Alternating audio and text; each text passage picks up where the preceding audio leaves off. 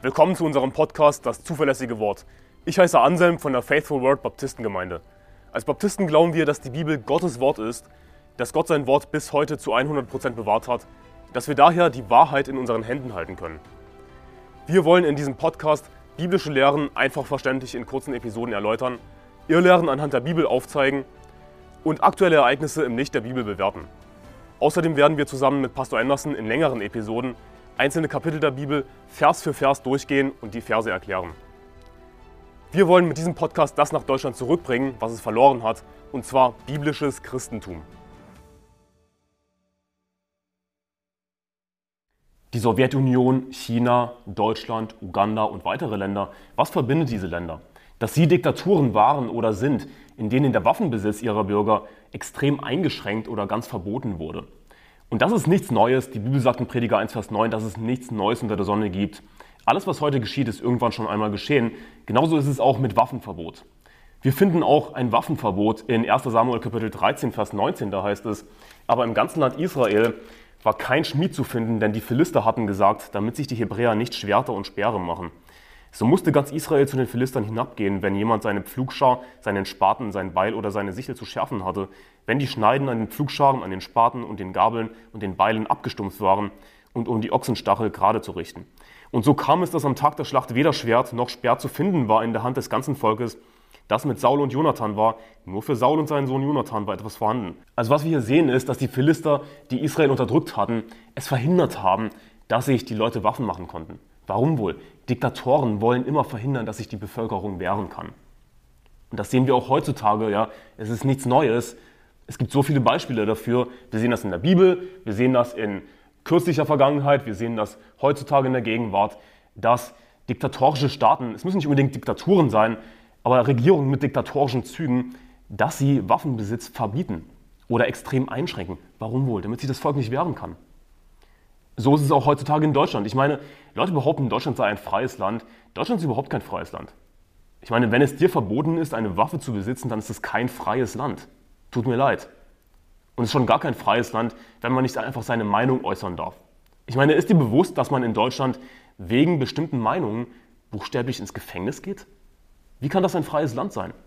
Natürlich hat Deutschland heutzutage diktatorische Züge, auch wenn es vielleicht keine hundertprozentige Diktatur ist wie im Dritten Reich. Aber davon abgesehen, das Thema dieser Folge ist Waffenbesitz. Ja, wie sollen wir als Christen zum Thema Waffenbesitz oder zum Thema Pazifismus auf der anderen Seite stehen? Was ist eine biblische Haltung dazu? Und wir finden eben in Samuel, 1. Samuel Kapitel 13 Vers 19 dieses Negativbeispiel der Philister, die quasi eine diktatorische Macht waren. Sie haben die Israeliten unterdrückt, dass sie es eben verhindert haben, dass sich das Volk wehren konnte. Genau dasselbe, was wir auch in kürzlicher Geschichte sehen. Und jetzt kann man sich aber die Frage stellen, wie sollen wir als Christen dazu jetzt stehen? Was sagt die Bibel im Neuen Testament dazu? Und wir finden eine ganz klare Aussage von Jesus Christus selbst in Lukas Kapitel 22, Vers 35. Da heißt es, und er sprach zu ihnen, als ich euch aussandte ohne Beutel und Tasche und Schuhe, hat euch etwas gemangelt. Sie sprachen nichts. Nun sprach er zu ihnen, aber jetzt, wer einen Beutel hat, der nehme ihn ebenso auch die Tasche. Und wer es nicht hat, der verkaufe sein Gewand und kaufe ein Schwert. Das ist eine eindeutige Aussage, unmissverständlich. Dieser Satz ist etwas äh, ungewöhnlich formuliert, aber was Jesus damit sagt ist, hey, nimm deine Kohle, die du hast, und wenn du keine Kohle hast, dann verkaufe sogar deine Klamotten, um dir ein Schwert kaufen zu können, um dir eine Waffe kaufen zu können. Und natürlich würden wir heutzutage nicht unsere Kleidung verkaufen, weil Kleidung einfach kaum noch etwas wert ist. Aber es geht hier eben darum, dass Waffenbesitz keine allzu geringe Priorität hat offensichtlich. Das, was wir hier eindeutig daraus ableiten können. Also was sagt Jesus dazu? Ja? Und, und komm mir nicht mit deinem langhaarigen, verschwuchtelten Hippie, den du aus irgendwelchen katholischen Gemälden kennst. Nein, es geht hier um den Jesus Christus der Bibel. Es geht hier um den Sohn Gottes, um Gott im Fleisch, der sagt, und wer es nicht hat, der verkaufe sein Gewand und kaufe ein Schwert. Überraschung, Jesus war kein Pazifist und wir sollten auch keine Pazifisten sein.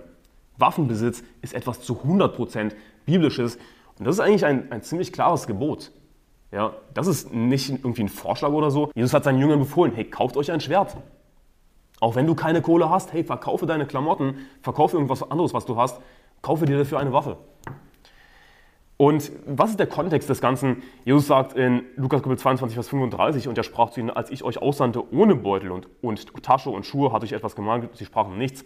Also als Jesus mit seinen Jüngern physisch auf der Erde Seelengewinn war, hat er seinen Jüngern geboten, das lesen wir auch im Lukas-Evangelium, dass sie eben kein Geld mit sich nehmen sollten. Sie waren sehr minimalistisch unterwegs, weil Jesus ihnen zeigen wollte, dass er sie zu 100 Prozent während dieser Zeit versorgt. Sie sollten zu 100 Prozent auf Christus vertrauen. Aber es hat sich jetzt etwas geändert tatsächlich, denn das ist vor dem Garten Gethsemane, das vor Jesu Gefangennahme, vor seiner Kreuzigung. Also kurz bevor Jesus nicht mehr zusammen mit seinen Jüngern war, weil er gekreuzigt wurde, hat er ihnen eben gesagt, aber jetzt, wer einen Beutel hat, der nehme ihn. Ebenso auch die Tasche und wer es nicht hatte, verkauft sein Gewand und kaufe ein Schwert. Das hat sich etwas geändert. Jetzt, wo Jesus nicht mehr auf der Erde ist, wo wir nicht mehr physisch mit Jesus unterwegs sind, gilt das nicht mehr, dass wir so minimalistisch, ohne Schuhe, ohne Tasche, ohne Geld unterwegs sein sollen, sondern hey, jetzt sollen wir uns ruhig ein Schwert kaufen. Jetzt sollen wir uns ruhig eine Waffe kaufen. Das ist ziemlich klar zu verstehen, das ist sehr eindeutig. Jesus war kein Pazifist. Siehst du, Jesus Christus ist derselbe Gott. Gott ändert sich nicht. Jesus ist derselbe gestern und heute und auch in Ewigkeit. Derselbe Gott, der im Alten Testament befohlen hat, was wir dann lesen in 5. Mose 2, Vers 31 bis 34, was ich gleich zitieren werde. Das ist derselbe Gott des Neuen Testaments. Jesus ist kein Pazifist. Die Bibel sagt in 5. Mose Kapitel 2, Vers 31, und der Herr sprach zu mir, siehe, ich habe begonnen, Sihon samt seinem Land vor dir dahinzugeben, fange an, es in Besitz zu nehmen, damit du sein Land besitzt. Und Sihon zog aus uns entgegen, er und sein ganzes Volk zum Kampf bei Jahas. Aber der Herr unser Gott gab ihn vor uns dahin, sodass wir ihn samt seinen Söhnen und seinem ganzen Volk schlugen. Und wir nahmen zu der Zeit alle seine Städte ein und wir vollstreckten den Bann an jeder Stadt, an Männern, Frauen und Kindern und ließen keinen übrig, der entkommen wäre. Nur das Vieh erbeuteten wir für uns und das Beutegut aus den Städten, die wir einnahmen. Das ist immer noch derselbe Gott, der das befohlen hat, der das gesagt hat in seinem Wort im Alten Testament. Das ist derselbe Gott des Neuen Testaments. Und dann gibt es diese Christen heutzutage, die sich fragen, oh, wie, wie sollen wir jetzt mit dieser Stelle umgehen? Wie sollen wir mit diesen martialischen, kriegerischen Stellen im Alten Testament umgehen? Habe ich wirklich schon mal gehört, die Frage. Wie sollen wir damit umgehen? Äh, warte mal. Wir als Christen glauben an die Bibel. Ich, ich verrate dir jetzt, wie wir damit umgehen sollen mit solchen Stellen. Amen. Gut so. Richtig. Weißt du, wenn Gott sagt, rottet dieses Volk aus, vollstreckt den Bann an ihnen, an Männern, Frauen und Kindern. Amen. Gut so. Das, was Gott sagt. Ich meine, glaubst du nicht, dass die Bibel Gottes Wort ist? Glaubst du nicht, dass Gottes Gesetz perfekt ist? Glaubst du nicht, dass der Herr Gott ist, dass er mit seiner Schöpfung machen kann, was er will? Hey, Gott hat sie dahin gegeben. Vers 33, aber der Herr unser Gott gab ihn vor uns dahin, sodass wir ihn samt seinen Söhnen und seinem ganzen Volk schlugen. Amen. Das ist richtig.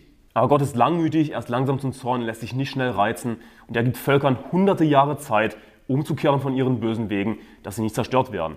Aber wenn sie das nicht tun, dann werden sie zerstört eines Tages.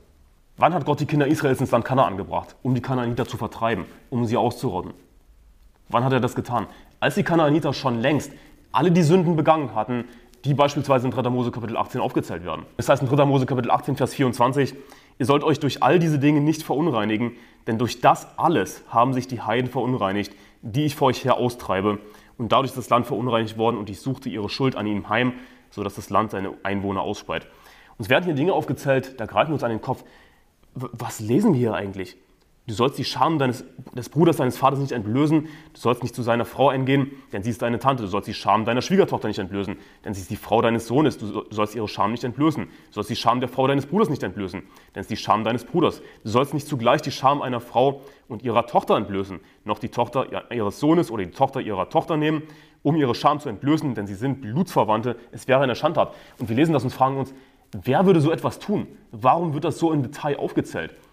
Aber der Grund ist eben in Vers 24, ihr solltet durch all diese Dinge nicht verunreinigen, denn durch das alles haben sich die Heiden verunreinigt, die ich vor euch hier austreibe. Die Kanaaniter haben all diese Sünden begangen, all diese Perversionen vollbracht, wo wir uns fragen, wer würde so etwas tun? Aber die haben das eben getan. Also Gott hat so lange gewartet, bis die Kanaaniter all diese Sünden vollbracht hatten schon.